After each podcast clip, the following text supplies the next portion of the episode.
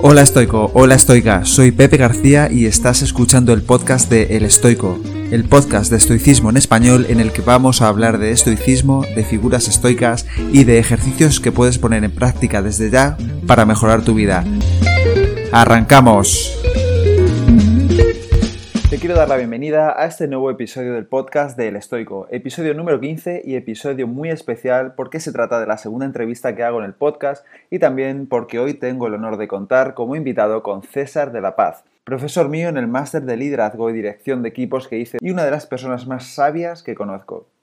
César de la Paz es psicólogo social y en sus propias palabras artesano de la formación y entrenador de personas y habilidades lleva desde mediados de los 90 desarrollando su carrera profesional en el ámbito de los recursos humanos, fundamentalmente colaborando con diferentes organizaciones en programas de entrenamiento en habilidades.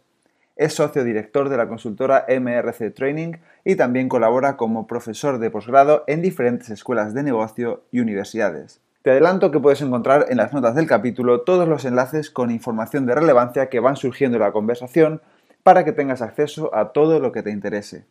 Pero antes de comenzar la entrevista con César de la Paz, quería recordarte que, como ya sabes si me sigues en redes sociales, he abierto hace poco un perfil en la plataforma Patreon donde todos los días subo un post y un podcast con contenido exclusivo sobre estoicismo en español. Este contenido consiste en una frase o reflexión estoica que explico en su profundidad para facilitar su comprensión y puesta en práctica, ampliando lo que esa frase estoica quiere decir y además también añado una serie de ejercicios prácticos para que puedas incorporar ese nuevo conocimiento a tu vida desde el primer momento.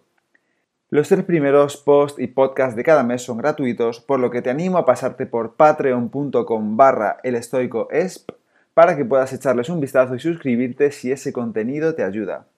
Si no encuentras esta dirección, puedes ir a mi Instagram arroba elestoicoesp y allí hacer clic en el enlace de mi perfil y desde ahí acceder al contenido exclusivo diario de Patreon. Si decides apoyarme, gracias de corazón y ahora sí, vamos a empezar con la entrevista a César de la Paz. Bueno, hola César, César de la Paz, profesor mío en el, máster de liderazgo y dirección de equipos de la Universidad de Castilla-La Mancha en Ciudad Real 2013. Eh, bienvenido al podcast del Estoico, muchas gracias por estar aquí. Buenas tardes. Nada, muchas gracias a ti por interesarte por mí, por acordarte y por invitarme. por supuesto.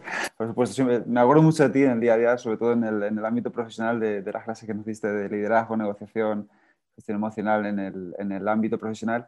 Y bueno, eres... Em, eh, no, tienes, si no me equivoco, perfiles en el mundo online, no estás a, diario en, en, redes como Twitter, Instagram, etcétera, por lo que creo que la comunidad que a mí me sigue eh, no te conoce tanto como lo hago yo. Entonces, si me puedes explicar brevemente cuál es tu background eh, profesional. Seguro, seguro. Bueno, brevemente intentaré ser breve, sí. bueno, yo de profesión, de, estudios, eh, yo creo que de profesión soy psicólogo social. Entonces, eh, es una vocación temprana en mi caso, porque me metí en este tema cuando todavía no existía esta profesión, pero tuve mucha suerte, sinceramente, y, y tuve la oportunidad de ya en, a mediados de los 90 en, los incipientes procesos de desarrollo de habilidades que empezaban, a, que empezaban a consolidarse en el mundo de la empresa. He dedicado pues, los últimos 23 años pues, a la intervención dentro de, procesos de formación o utilizando el vector de la formación como herramienta de intervención en, en, bueno, pues en múltiples sectores. Eh, eh, es verdad que es una actividad de profesional, como bien dices, José, que no, que no tiene la presencia en las redes sociales que debería, entre otras cosas porque la mayor parte de los procesos de coaching, tanto individuales como grupales, pues son procesos de cierta intimidad. Eh, no, no, incluso muchos confidenciales, entonces no somos los que nos dedicamos a esto figuras necesariamente públicas, somos entrenadores entrenadores de personas y de habilidades y bueno, pues eh, en fin, desarrollamos nuestra actividad en ese plano. Vale.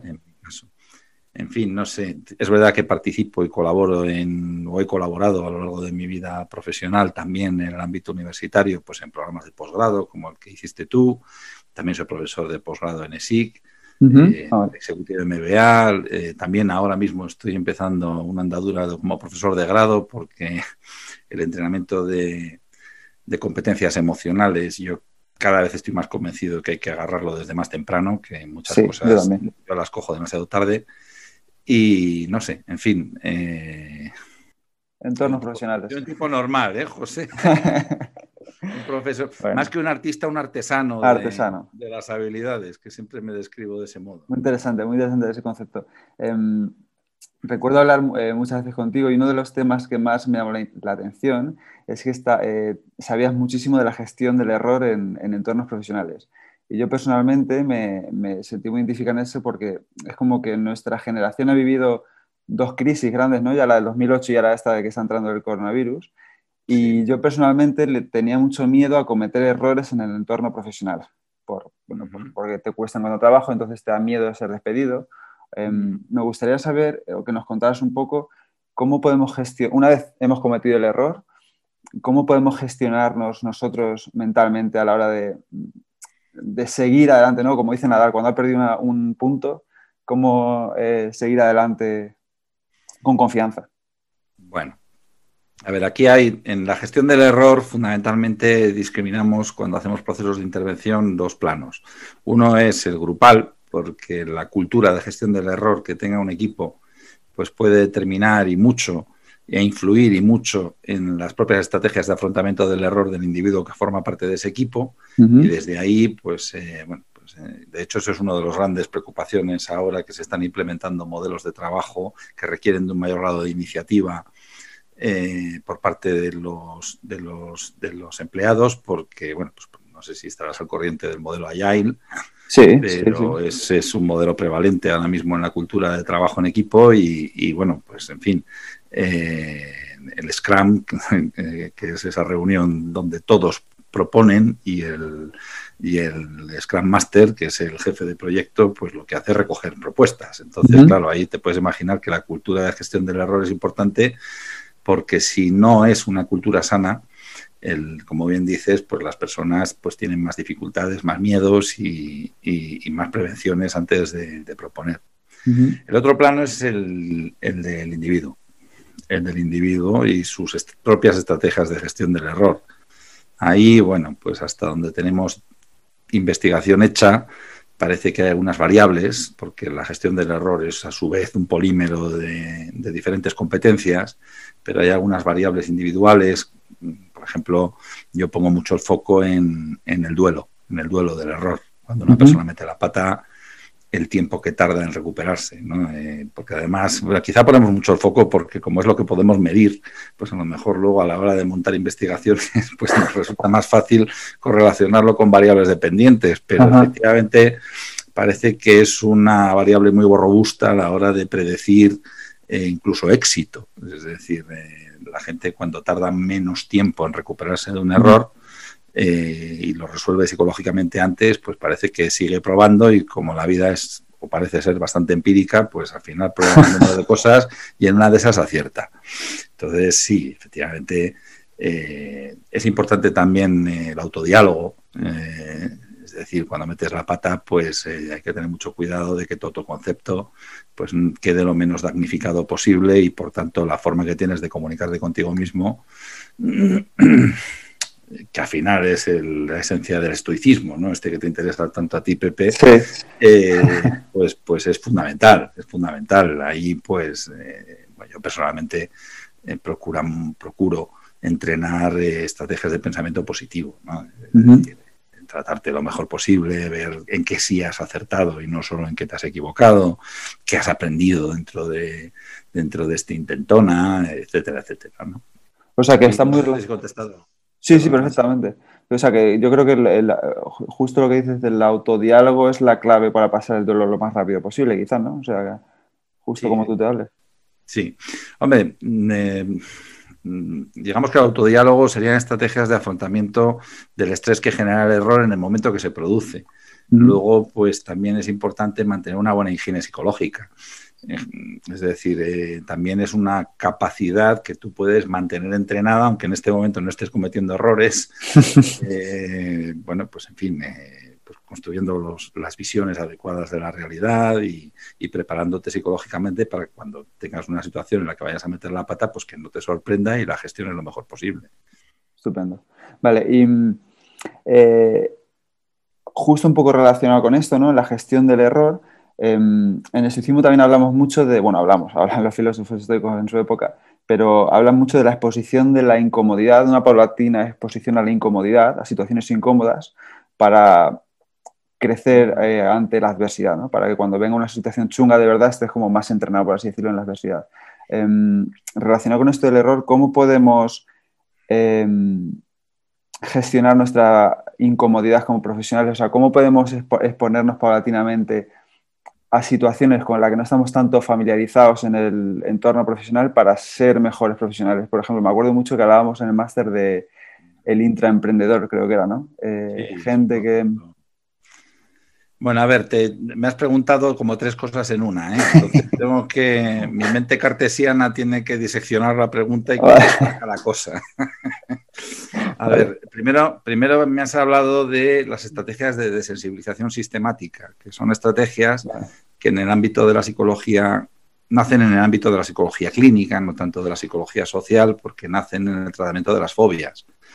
Eh, digamos que son estrategias que se utilizan mm, para vencer eh, algunos automatismos, eh, sobre todo de reacciones de ansiedad frente a ciertos estresores. sí es cierto que se ha trasladado a, aspectos, digamos, menos graves o más de la psicología de la normalidad, y, es verdad que la exposición gradual o paulatina al, estresor pues, pues te puede permitir ir construyendo estrategias de afrontamiento y de sensibilizarte y tener reacciones, eh, sobre todo desde el punto de vista de ansiedad, menos, menos, menos extremas frente, frente al estresor, entendiendo el error o los errores que cometes como un estresor. ¿eh? Sí, sí, claro, lógicamente en una exposición gradual a, mayores grados de reto, pues, pues, pues puede ayudar. Vale. Eh, indudablemente. Luego después eh, me has preguntado más cosas en esa pregunta, porque tenía un grado de complejidad importante, eh, porque lo has relacionado también con la conducta emprendedora. A ver. Sí. A ver, con la conducta emprendedora, el, el, modelo que seguimos, que es una especie de, de, piano con una serie de teclas que cuando hacemos coaching pues eh, procuramos tener una visión general de cómo funciona el piano del, emprendedor. Digamos que el comportamiento emprendedor es un síndrome comportamental que correlaciona, es decir, que con mucha probabilidad aparecen personas que tienen unos determinados patrones de gestión del error. Entonces, eh, bueno, pues por ejemplo, la variable que hemos hablado antes del duelo al error, cuanto más corto es el duelo al error, es más probable que una persona después muestre deseucha, deseucha por ejemplo, en selección de personal, para decir, es, más probable que luego muestre, muestre un comportamiento, un comportamiento emprendedor. Eh, por ejemplo, otra variable muy interesante es la ocultación del error. Las personas que ocultan los errores tienen más probabilidades luego de no tener conducta emprendedora. Lógicamente, porque no lo comunican bien, con lo cual no, lo, no lo metabolizan adecuadamente. En fin, hay una serie de variables. Eh, me has cogido. La verdad es que no tengo nada leído sobre si eh, el haber estado bajo una terapia de desensibilización en, en el afrontamiento del error se haya demostrado de algún modo que tenga una correlación. Posiblemente sí, lo que pasa es que igual no lo ha medido nadie. Claro, eh, claro. Porque son variables muy difíciles de diferenciar unas de otras y difíciles de demostrar. Ya sabéis que la psicología social, pues bueno, es una ciencia en pañales. Desde un punto de vista métrico, eh, en fin, nos acercamos eh, hasta donde podemos, ¿no? Porque el fundamento molecular del porqué de la conducta, pues todavía no lo conocemos suficientemente y por tanto medimos de forma molar, es decir, sobre comportamientos, y claro, son comportamientos generales que están muy intoxicados por variables extrañas. No te puedo hacer una afirmación, pero yo personalmente mi opinión es que sí. vale. Sí, sí. Eh, tú enseñas a una persona gradualmente a afrontar el error y a superarlo y a gestionarlo y lógicamente eso aumenta sus probabilidades de ser emprendedor. Sin, duda. Sin duda. Te lo preguntaba sobre todo porque mm, eh, a lo largo de mi corta todavía carrera profesional sí que he observado que hay profesionales que, mm, eh, sin malinterpretar esta palabra, que van un poco como a funcionaria, ¿no? Al trabajar de 9 a 6, eh, hago lo mínimo y me voy a casa. Y luego así que hay profesionales que son los que creo que hacen la empresa más grande, que es aquel tipo de persona que mm, se involucra en tareas que no le competen al 100%, que echa una mano a los demás, que inicia, por eso te decía lo del emprendedor, em, mejoras en la empresa, mejoras en los procesos, mejoras en el análisis de, un montón de cosas. Por eso te preguntaba que, que, esa incomodidad que al final la elegimos un poco nosotros o va en nuestro ADN, en nuestra forma de ser, eh, es la que nos hace mejores profesionales. Por eso decía lo del intraemprendedor.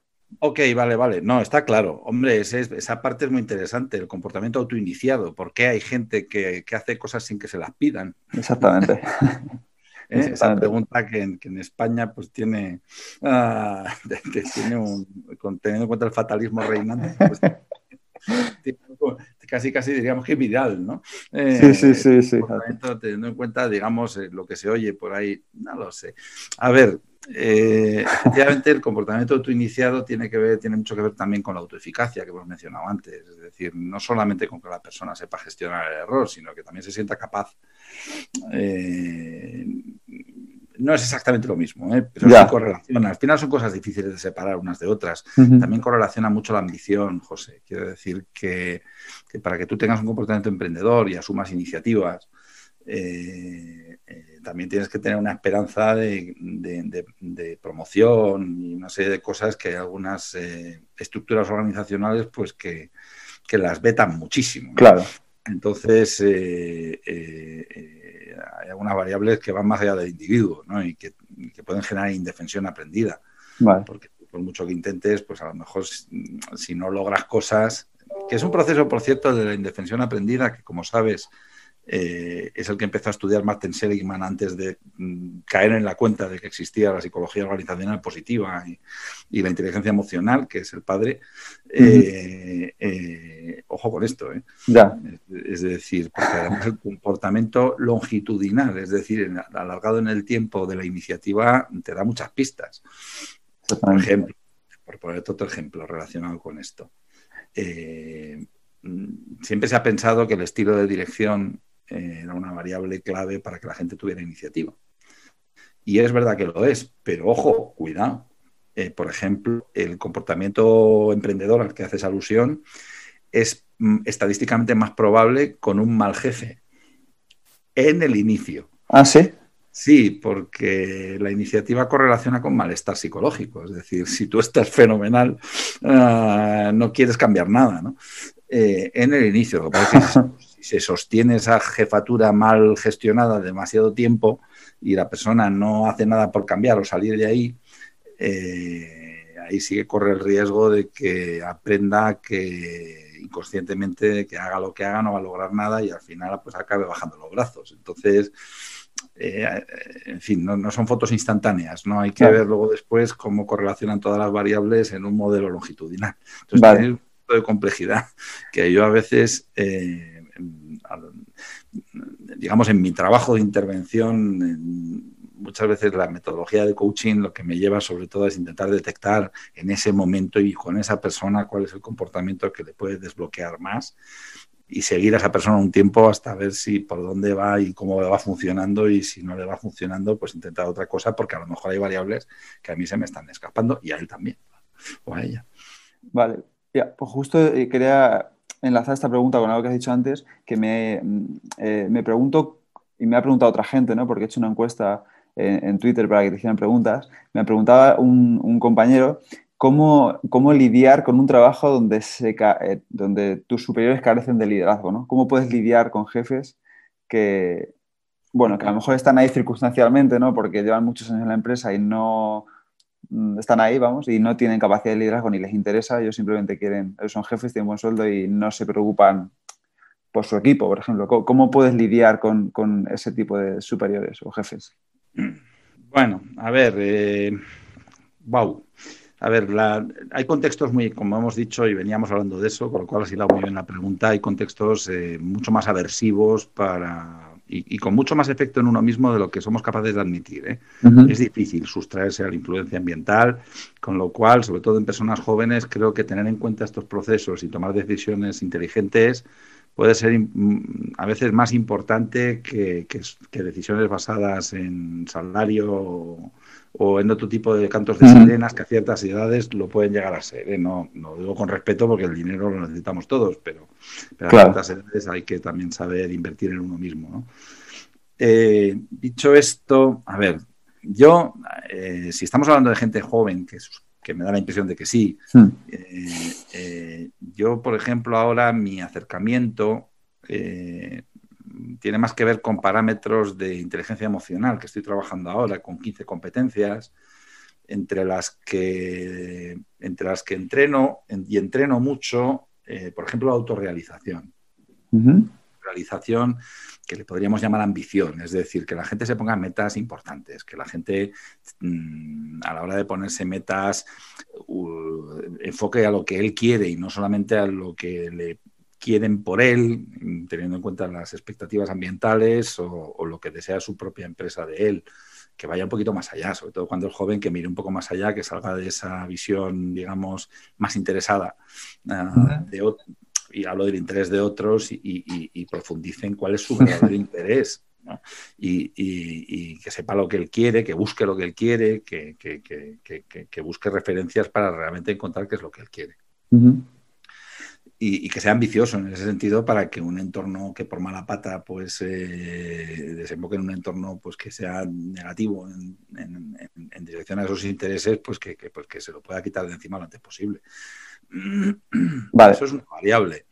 Eh, insisto que también hay que proteger y mucho el autoconcepto, ¿eh? porque un mal liderazgo, una de las cosas que tiene es un efecto muy pernicioso en, la autoestima de un profesional. Eh, no sé, por poner una analogía un poco bestia. de acuerdo. Pero al final es como el tema del maltrato, ¿no? que está también muy estudiado. Esa especie de síndrome de Estocolmo que tiene el maltratado o la maltratada respecto del maltratador. Eh, se generan unos lazos de dependencia. dependencia, exacto. Que, es, que a veces son difíciles de, disolver. Entonces, todas esas cosas tienen que ver, todas esas cosas en realidad ocurren porque, porque el feedback negativo y, la falta de confianza depositada y todos esos malos comportamientos de liderazgo, al final lo que acaban es deteriorando la autoestima del maltratado. Sí. Y esto lo que hace es acabar de mermando también su iniciativa. Vale. Entonces, todas estas cosas. Y ojo con otra cosa, porque además otro de los grandes, quizá la competencia más importante y que yo creo que está detrás de la clave del éxito en términos de inteligencia emocional es el, es el autoconocimiento emocional, es decir, la comprensión de tus propias emociones.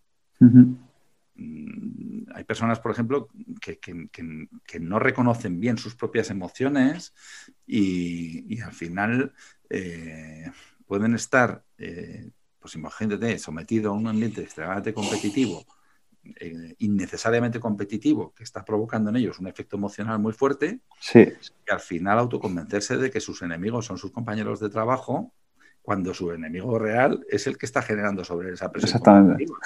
No está identificando bien la causa de su malestar y entonces no la está resolviendo bien. Eh, en fin, eh, más muy amplio, ¿eh?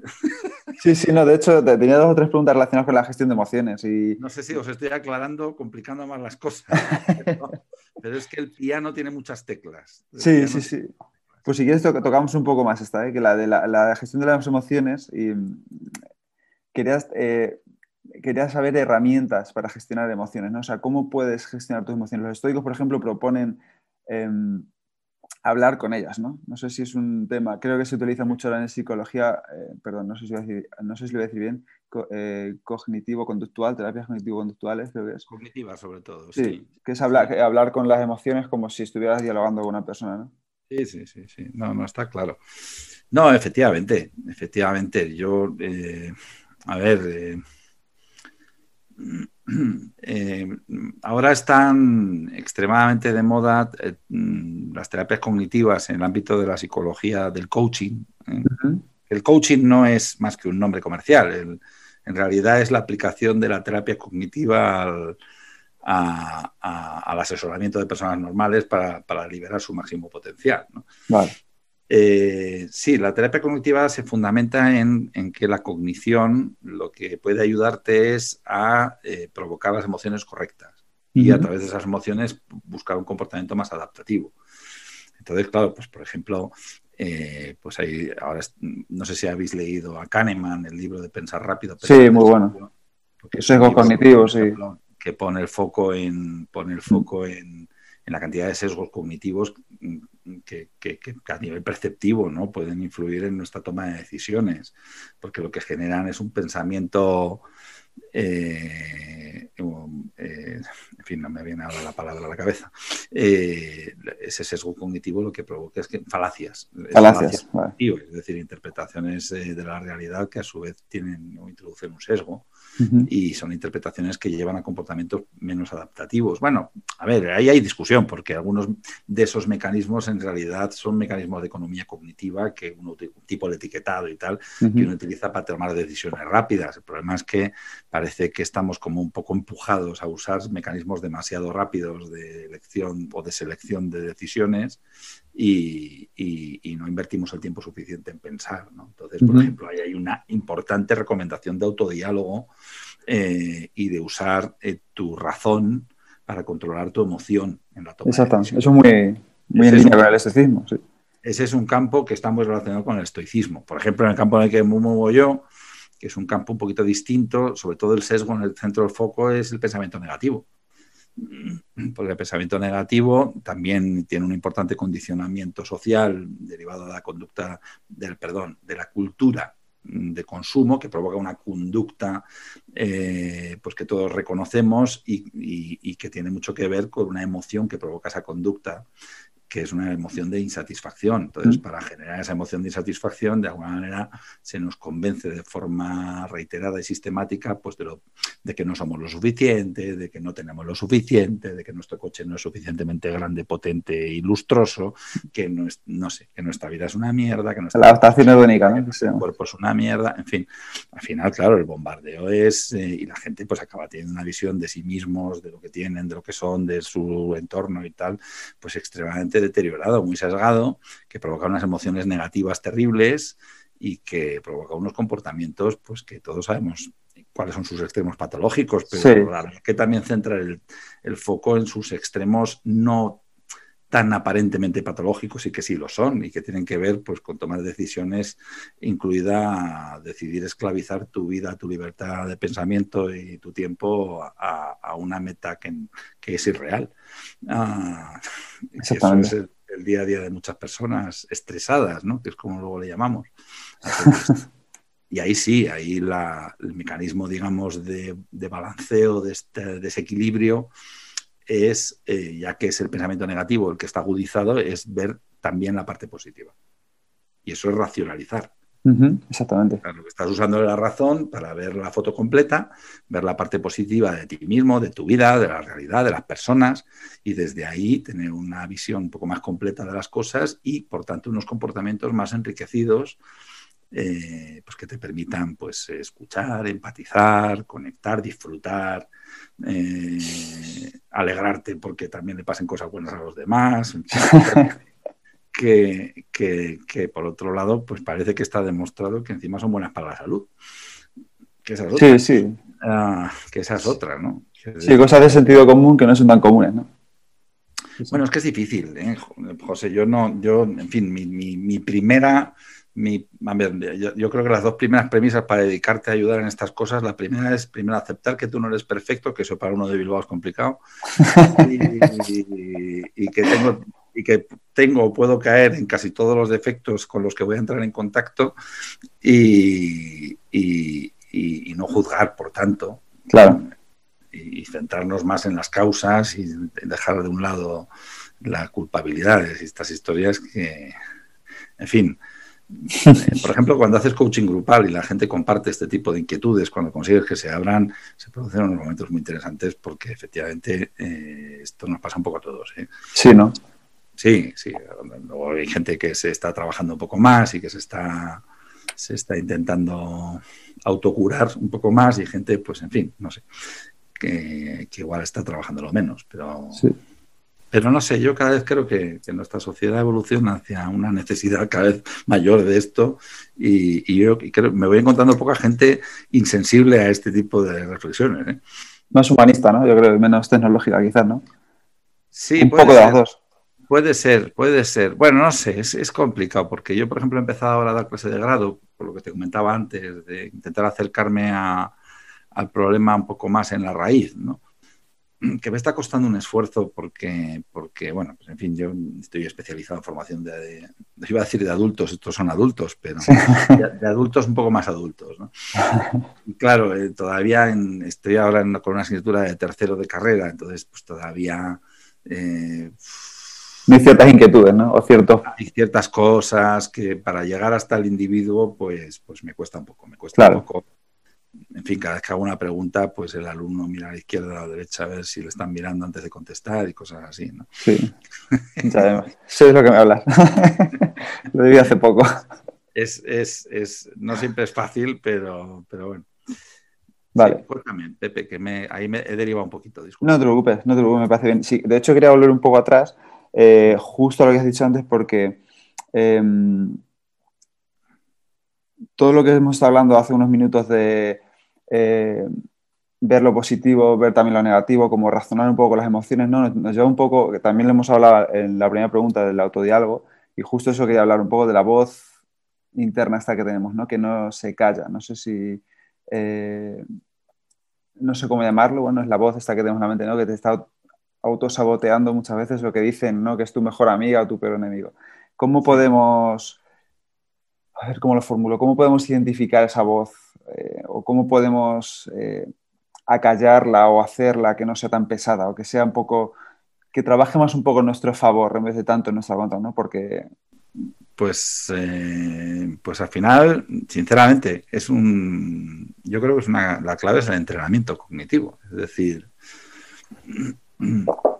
tened en cuenta o tengamos en cuenta que esos sesgos a los que hemos hecho alusión y que nos hacen sufrir tanto son aprendidos. Y son aprendidos eh, por reiteración. Es decir, eh, analiza la cantidad de inputs informativos de ese perfil que, a los que estamos expuestos a diario. Entonces, claro, los, mecanismos de aprendizaje del cerebro eh, tienen que ver con la repetición y tienen que ver con, con crear otras redes neuronales que compensen que compensen las que ya tenemos creadas. Esto no es tan sencillo. ¿eh? Eso iba a decir, que no es tan fácil como cerrar una carretera y abrir otra, ¿no? no, porque, porque hay hábitos intelectuales. Eh, y algunos incluso ahí tampoco a ver, eh, nos gusta mucho afirmar que lo sabemos todo y sabemos algunas cosas. ¿eh? El funcionamiento del cerebro, yo cuando entramos en, aspectos, digamos, más neurológicos, aparte que no es mi campo, eh, hasta donde tengo escuchadas a personas a las que sí que respeto, en fin, los que suelen saber suelen ser muy cautelosos a la hora de hacer afirmaciones. luego la difusión, pues a veces es un poco más espectacular, ¿no? Pero sí que sí que, que, bueno, pues en fin, todo este tema, por ejemplo, de la inteligencia emocional nace de un avance técnico que es la tomografía por emisión positrónica, que permite hacer el marcaje de glucosa y seguir el metabolismo de la glucosa en el cerebro. Y empezamos a poder mapear, eh, a mediados de los 90, empezamos a poder mapear el cerebro y ver dónde están las funciones. Y efectivamente, la morfología de activación metabólica de la glucosa en un estresado es diferente de la morfología de una persona con menos estrés y por tanto eso da noticia de que hay unos mecanismos estables de, procesamiento de la información generados en el estresado que no tiene o que tiene una morfología distinta al no estresado. Y con terapia, es decir, terapia, con entrenamiento cognitivo, se puede compensar con aprendizajes nuevos, pero hay que autoimponérselo. Exacto. Por ejemplo, el pensamiento positivo del que hemos hablado antes yo normalmente intento buscar con, mis coaches algún tipo de ritual que les permita eh, insistir de forma consciente hasta que se convierta en un automatismo inconsciente el pensamiento positivo y, no es fácil. No es fácil porque, porque incluso yo muchas veces me encuentro cuando entro con alguna pregunta de estas de lenguaje de programación en positivo en el cerebro de una persona con, que está muy estresada, eh, a veces yo creo que su cerebro identifica mis preguntas como algo, como una especie de virus, ¿no? Y, despierta y, dispara los antivirus. eh, me pongo algún ejemplo de algún salado que ya me ha dicho alguna vez. Yo es que no puedo pensar en positivo porque si dejo de pensar en negativo, las preocupaciones que tengo, tengo la certeza de que se van a, materializar los problemas por los que estoy preocupado si dejo de estar preocupado. bueno, chico, pues de verdad te merece la pena en fin, frenar los problemas con ese pánico en el que habitas. Quiero decir que, igual hasta te merece la pena que te pase algo de eso malo que piensas y... Sí, sí, sí. Eh, vas a acabar más rápido. Eh, en fin, son, si, si, analizáis desde fuera, pues son pensamientos absolutamente, pensamiento mórbido, es decir, no, eso no, no tiene sentido, pero el ser humano y, eso no es fácil de cambiar. Exacto.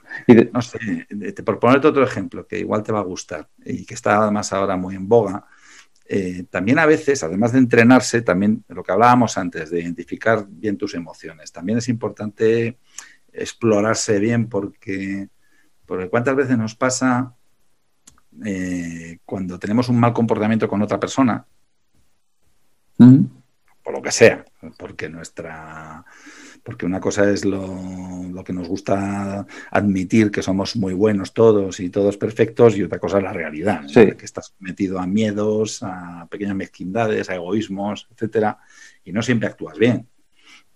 No sé. Eso sí. Adictos, pues en fin, no, tampoco hace falta poner ejemplos.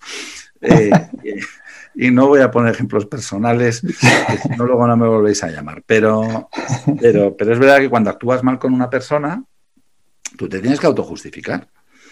Y la autojustificación muchas veces te lleva a algo tan perverso como, como eh, atribuir parte de la culpabilidad de ese mal comportamiento a la persona con la que te has portado mal.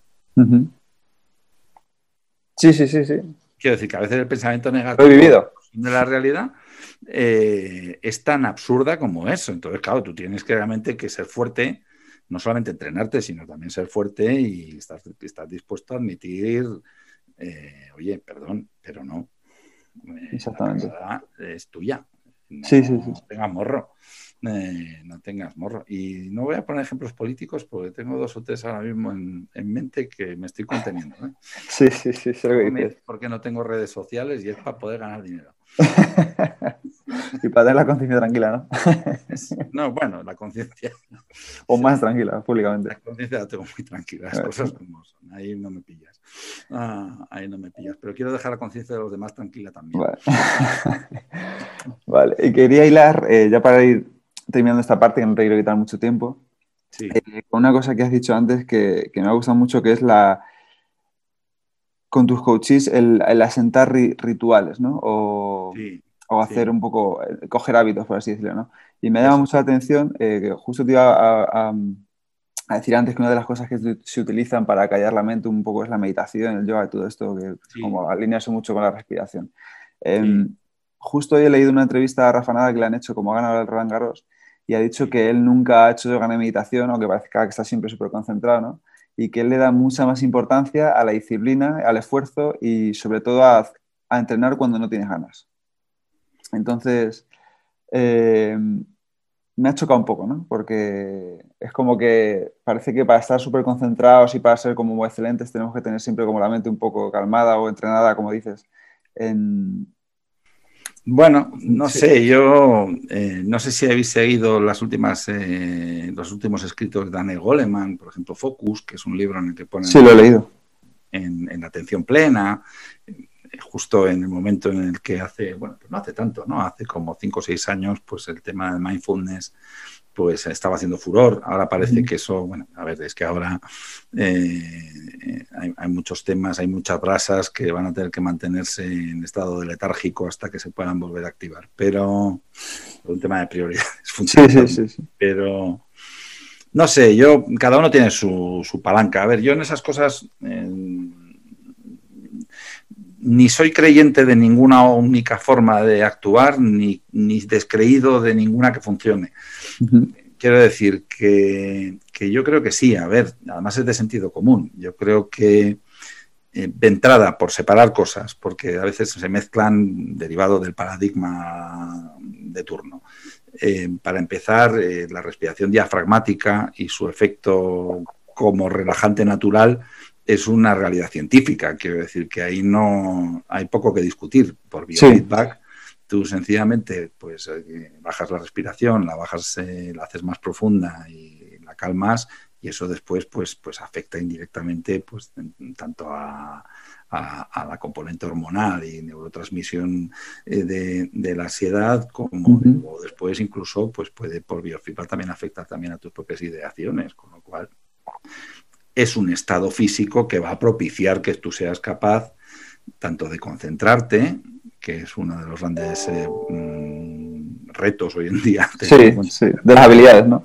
De distractores a los que estamos sometidos, como de también ser capaz incluso de generar un pensamiento positivo, sustraerte de, de, los sesgos, etcétera. Con lo cual, yo creo que perfecto. Es decir, eh, ahora que tú puedas alcanzar eso a través de otros niveles de concentración, pues claro, a ver, de hecho, posiblemente lo que le ocurre a Nadal tiene más que ver con lo que llamamos estado de flujo, que es otra forma de llegar ahí. El flow, ¿no? Este en inglés que le llaman tanto, ¿no? Sí. Seguro, eh, seguro, seguro.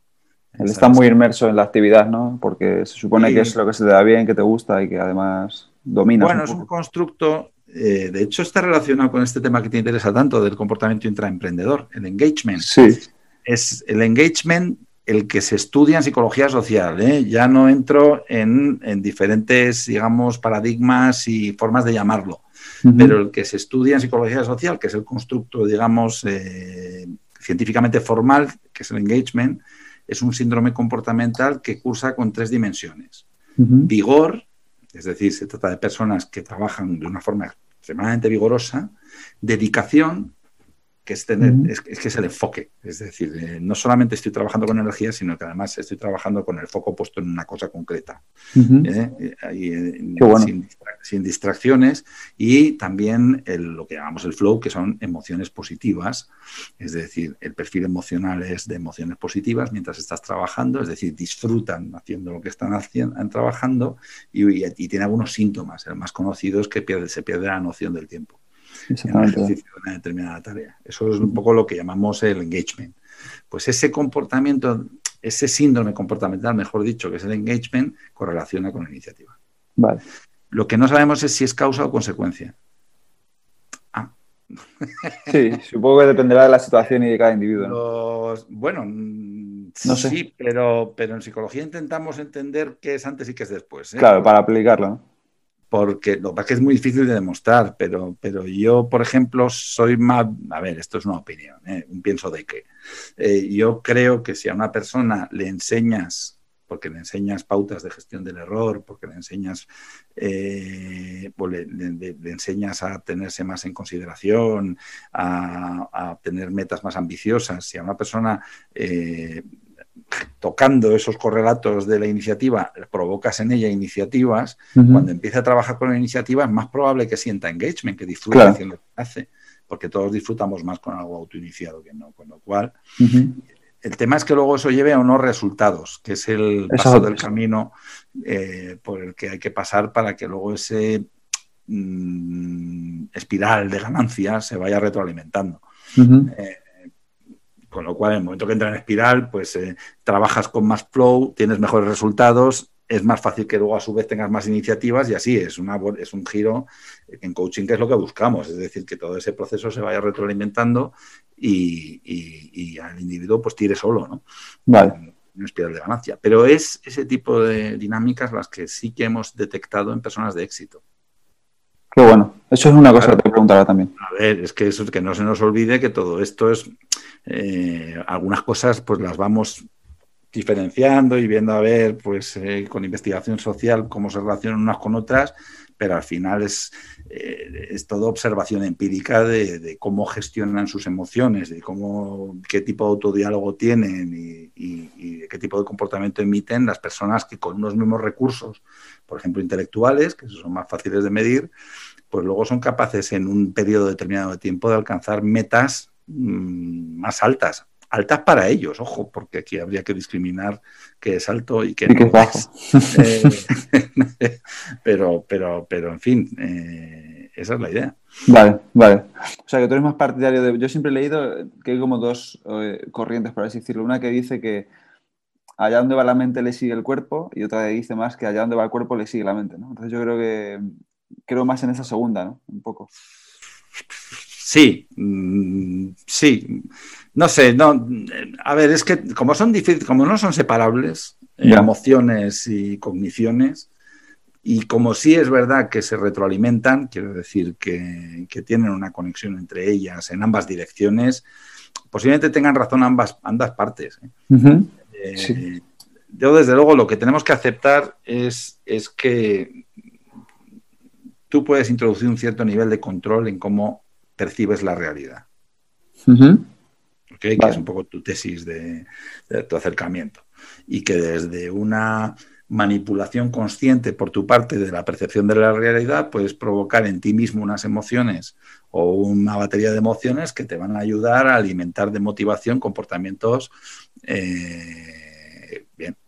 Sí. Sí. Es así, es así. Sí. Ahora también tenemos que aceptar la importancia enorme de las emociones en el ser humano y, también que tenemos que investigarlas para, encontrar bien dónde están las causas de, las emociones antes de descartarlas. Vale, sí. Sí, sí, sé lo que dices. La verdad es que ahora no estoy... Que, yo personalmente no me siento en una posición o en otra. Es, eh, creo que las dos tienen su parte de razón y, y no las veo incompatibles en el modelo de comprensión de, que poco a poco y con la edad pues uno va configurando, ¿no? De las lecturas y las vivencias y las conversaciones, pues uno va construyendo de, lo que ve, ¿no? Vale.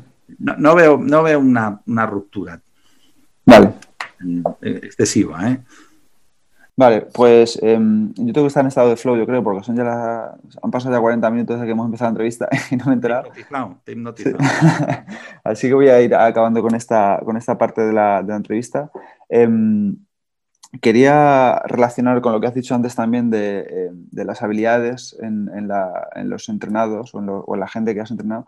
Em, y, creo que has eh, tenido la suerte, bueno, te lo has currado tú, de llegar a gente muy top en el mundo directivo, ¿no? Gente muy buena.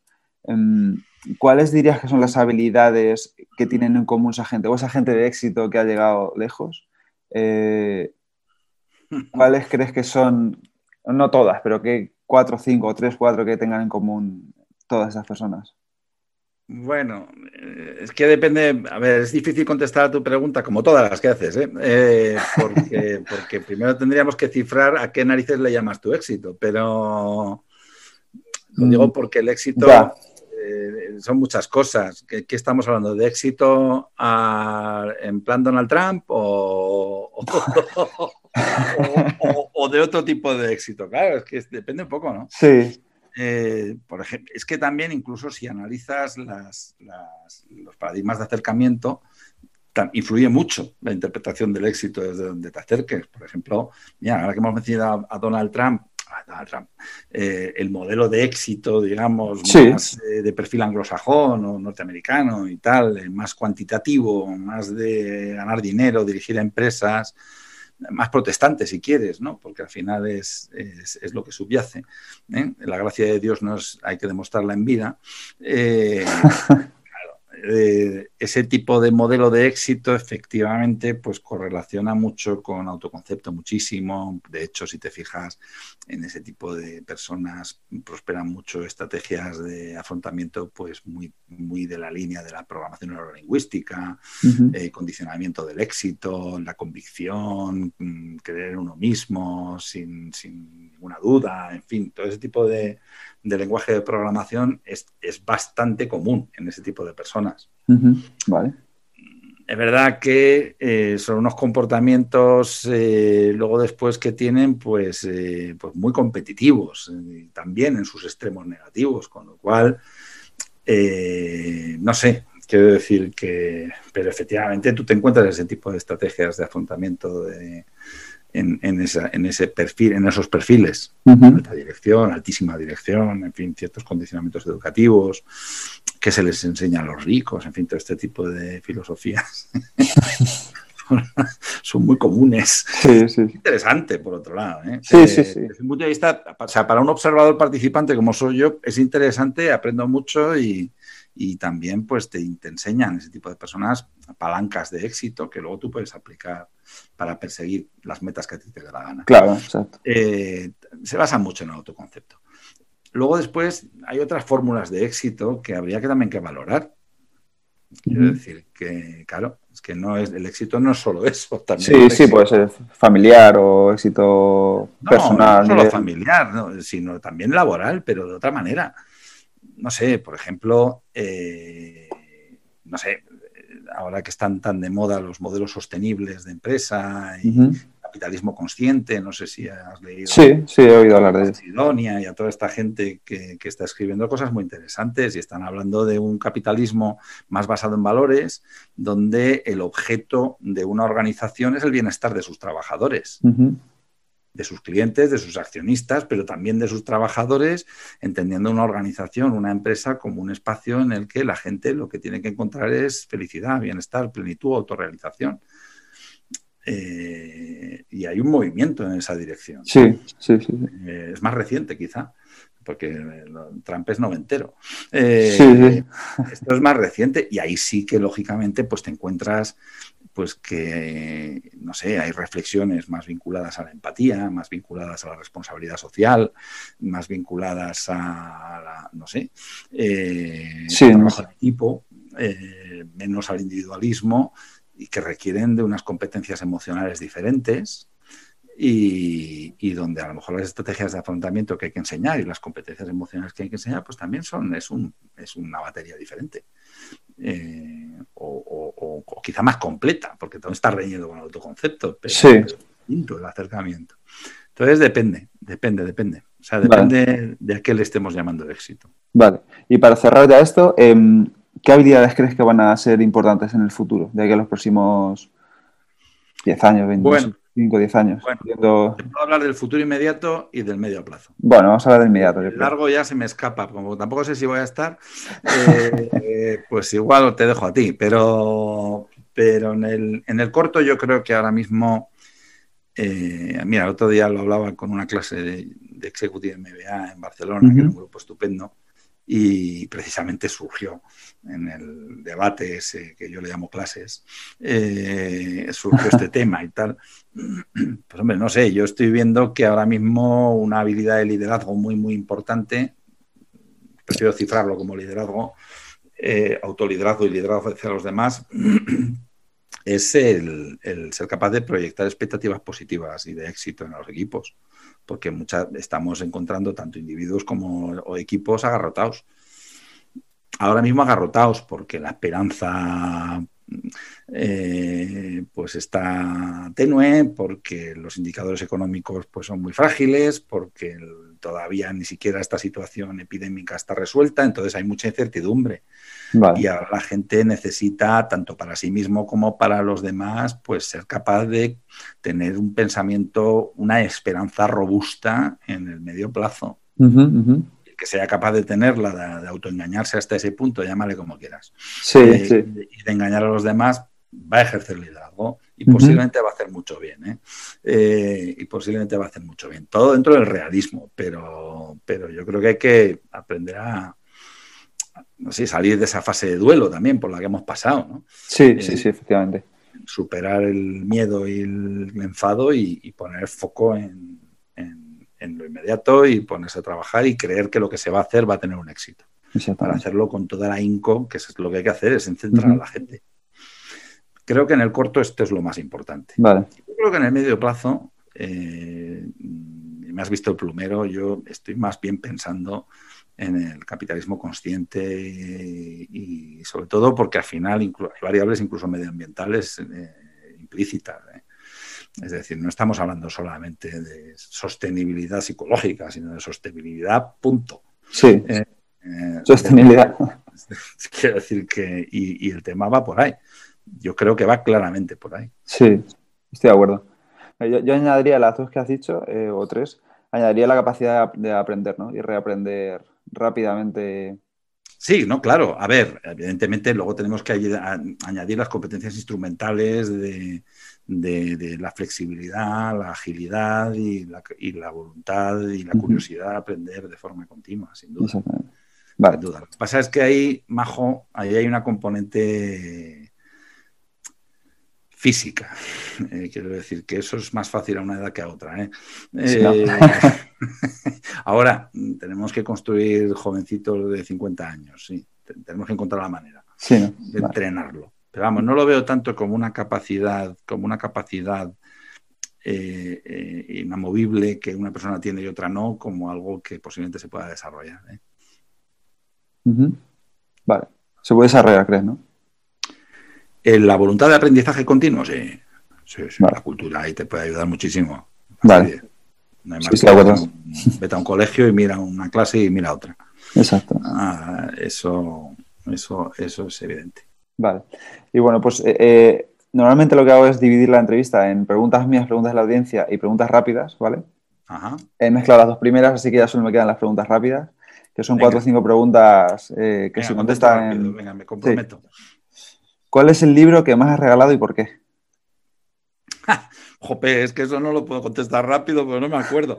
Ah, creo, ahora mismo estoy regalando mucho Ataduras que Liberan, ah, eh, eh, que es un libro de, Tom Warner, que es un profesor de filosofía de, Harvard y que, que, precisamente habla de la autojustificación. Vale. Ahora mismo ese es el que más estoy regalando. Pues me lo apunto. he estado regalando mucho, todo el mundo es importante de Bob Chapman, pero por un motivo muy sencillo, y es que participé en la traducción de la versión en español. Ah, qué bueno. Que se hizo este verano y me dieron la cabeza de Cuba de, la editorial para regalar a mis clientes, y eso lo he regalado un montón, aparte porque me encanta ¿eh? el acercamiento. Qué bueno. Qué bueno. Vale, em, me los apunto. ¿A quién te gustaría conocer que no hayas podido hacer? ¿O con quién te gustaría tener una conversación? ¿Vale? Cualquier persona, figura histórica, alguien que conozcas tú personalmente. O... ¿A quién me gustaría conocer? Sí, o tener una conversación con alguien que no conozcas, que, que creas que sea una figura importante o así. ¿Yo? Con Bruce Springsteen. Con Bruce. género de duda, vamos, es eh, mi héroe de, y lo sigue siendo. Además, cada vez que le oigo en una entrevista me, me corroboro en que es una mente privilegiada. Vale, Bruce Springsteen. Y mm, luego, por eh, penúltima pregunta, ¿a quién te gustaría eh, que trajera este podcast? ¿Quién crees que es un perfil interesante que puedo entrevistar em, para las siguientes entrevistas? Que sea realista, no sea Donald Trump. y que te pueda ayudar yo. bueno, eso ya me da igual. Eh, pues mira, yo personalmente he leído hoy una publicación en LinkedIn de Pilar Jericó. Sí que, yo le sigo mucho porque publica, publica con frecuencia tanto en periódicos como en el país como, como por LinkedIn, que yo soy follower suyo. Y, hoy hablaba mm, de la situación, de la sociología, de las, hablaba más de psicología política, más que de psicología organizacional ¿eh? en su artículo, pero hablaba un poco de por dónde van los tiros ahora en, en el manejo de la comunicación y tal. Y yo creo que es un tema brutal y sabe un montón, ¿eh? Pilar, de muchas cosas. Sí, la tengo, la, tengo, la sigo también. ¿La tienes en el scope? Sí, la tengo. Y también. Pues, yo, yo, yo es con quien querría hablar. Aparte de que, en fin, es mucho más agradable que hablar conmigo de lado.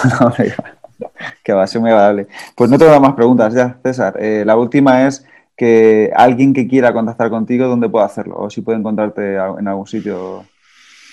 Bueno, eh, bueno, me pueden, encontrar, me pueden encontrar en LinkedIn, César de la Paz, no creo que haya muchos. Eh, eh, y, luego, pues, en fin, tenemos una web, porque, en fin, mi acercamiento no es tanto individual, no soy tanto un gurú como un artesano que trabaja en un equipo de artesanos estupendo y que somos todos igual de buenos, que es el MRC Training. MRC Training y la web es www.mrctraining.com. Y ahí no solamente me vais a encontrar, sino que además vais a encontrar pues información sobre mi trabajo y lo que hago y dejo de hacer. Estupendo, pues lo, pondré luego en las notas del capítulo, ¿vale? Muy bien. Pues nada, César, pues hasta aquí la entrevista. Eh, muchísimas gracias por haber estado, por haberme atendido tan bien y tan rápido. Ha sido un placer y un, honor tenerte aquí, la verdad. Al revés, al revés, un placer para mí. Muy bien. Pues muchas gracias, César. Seguimos en contacto, que vaya muy bien. Muchas de nada, hasta muy pronto. Un abrazo, chao. Y hasta aquí el episodio de hoy. Espero que te haya gustado y que lo pongas en práctica. Si quieres ayudarme a que el podcast del estoico crezca y pueda ayudar a más gente, te animo a suscribirte y recomendarlo en la plataforma de podcast que utilices, en redes sociales o mejor aún a tus amigos. Y si quieres mandarme alguna idea o quieres que hable de algo en especial, puedes contactarme a elestoico.com, gmail.com o en cualquiera de mis perfiles de redes sociales, arroba. Nada más por hoy. Muchísimas gracias por estar ahí y hasta la próxima.